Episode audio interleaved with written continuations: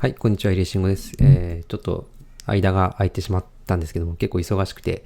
なかなかこう YouTube 撮るっていうのができなかったんですけど、えー、最近のトピックとしては、あの、週刊東洋経済に初めて、えー、インタビューというか、えー、僕のことを紹介する内容が載りました。なんかその副業特集ということで、そのサービス、まあ、僕はその載ってるのはその個人開発で、えっ、と、どうやったらサービスをうまくこう、えー、やれるかみたいな話がちょこっとだけ載ってるので、もし興味ある方は、えー、11月30日号の副業特集で載ってますんで、よければ見てみてください。はい。で、今日はですね、話しようと思ってるのは、えー、僕今その、まあ、メンタでですね、メンタというサービスで、その、えー、どういうことをやるかとか、まあ、プロジェクトマネジメント的なことをやっていて、えー、どういうタスクをやってえ、どういうタスクをやって、それを、え、優先度をどうつけて進めていくかっていうことをやってるんですけども、それをなんかいろいろやってきた中で、最近形がこう固まってきて、えー、いいんじゃないかなっていうことがまとまってきたので、それをちょっと紹介したいと思います。で、最初にですね、え、やらなきゃいけないことというのがあって、まあ、今までその僕がやってきてなかったというか、まあ、悪いやり方ですね。良くないやり方としては、まずそのサービス自体で使っていったりとかして、まあ、お客さんの声とかもあって、まあ、こういうことやらなきゃいけないっていうもの、タスクはどんどんどんどん生まれてくるんですけど、それをですね、えー、出てきたものベースでやってきて、なんとなくこれやった方がいいんじゃないかみたいなことで進めていたんですけど、まあ、それちょっと良くないなと思って、あまり結果が出ないっていうやり方なんですね。で、結果が出るやり方はどうしたらいいかというと、まずその KPI を決めるということですね。で、あの KPI ってその、まあ、その数字を伸ばすと、最終的なゴールの数字が伸びるっていう、えー、目標値なんですけども、まあ、例えばメンターの場合は、えー、流通額っていうのを目安にしてて、流通額が伸びるっていうことは取引量、契約が増えて、えー、そのサービスで活性化するっていう指標、指標というかですね、そこを目標にしてるんですけども、じゃあその月額、流通額を伸ばすために、すいません。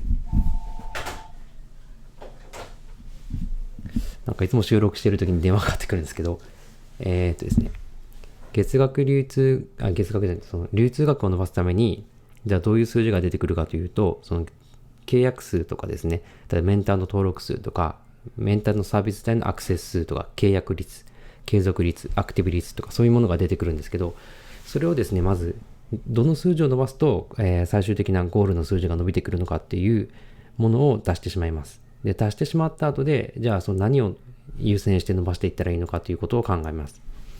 で、メンターの場合何を大事にしているかというと、えー、単発の契約が大きいものというよりも、月額の契約で、まあ、オンラインで指定関係を作るっていうコンセプトで長く使ってもらいたいというのがありますんで、まあ、単価自体安くても、まあ、月5000円とか3000円とかでも、それがその1年とか2年とかずっと続くといいなと、緩くつながって何かあった時に相談できるというえものが作れればいいなと思ってるので、仕様としてのその月額契約数ですね。じゃその月の契約数が積み上がっていって、なおかつその継続率が高まっていけば、まあ、自然と流通額もアップしていくっていう、えー、もので考えてます。っていうことがまず、これをですね、最初に考えるのが大事で、えー、そのサービス自体は何を目標としてて、どの数字を伸ばしたらいいかっていうのをまず理解するということ。で、その KPI ということで、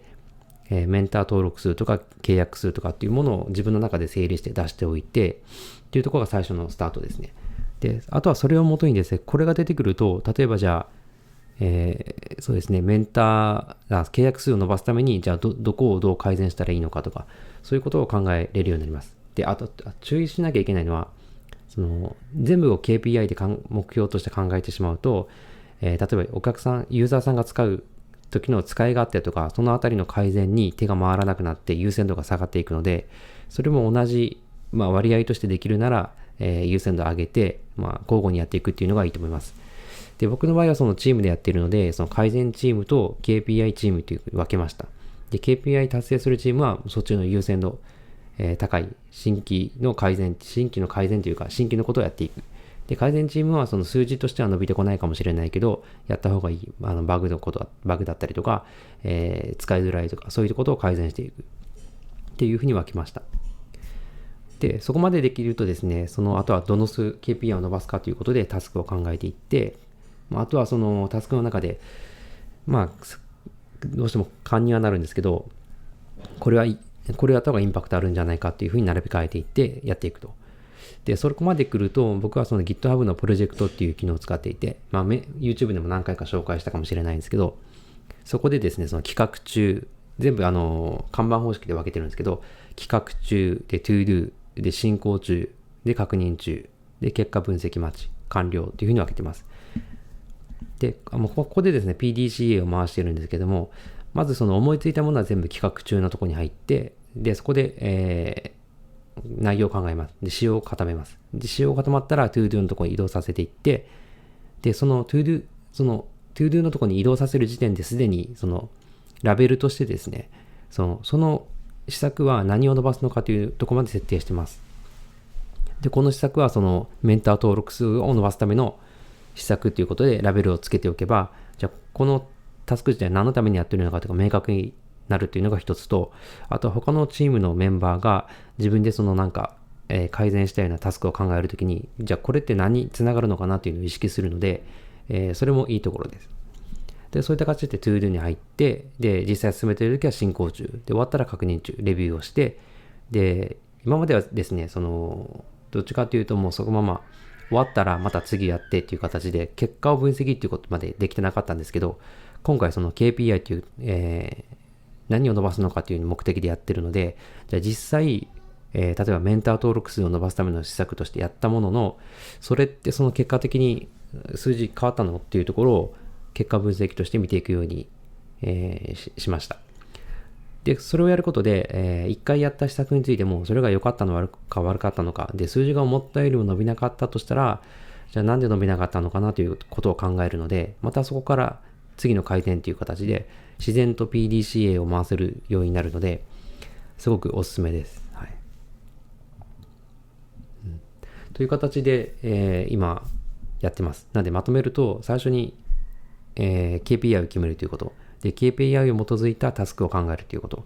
で、KPI をもと、えー、改善するタスクと、まあ、使い、使いやすさを改善するような改善も同時に進めていくということ。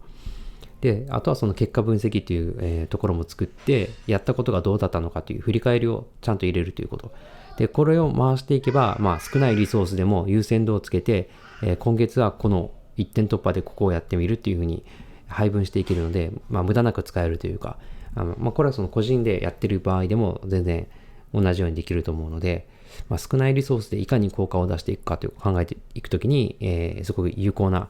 やり方なんじゃないかなと思います。ということで参考になったら嬉しいです。はい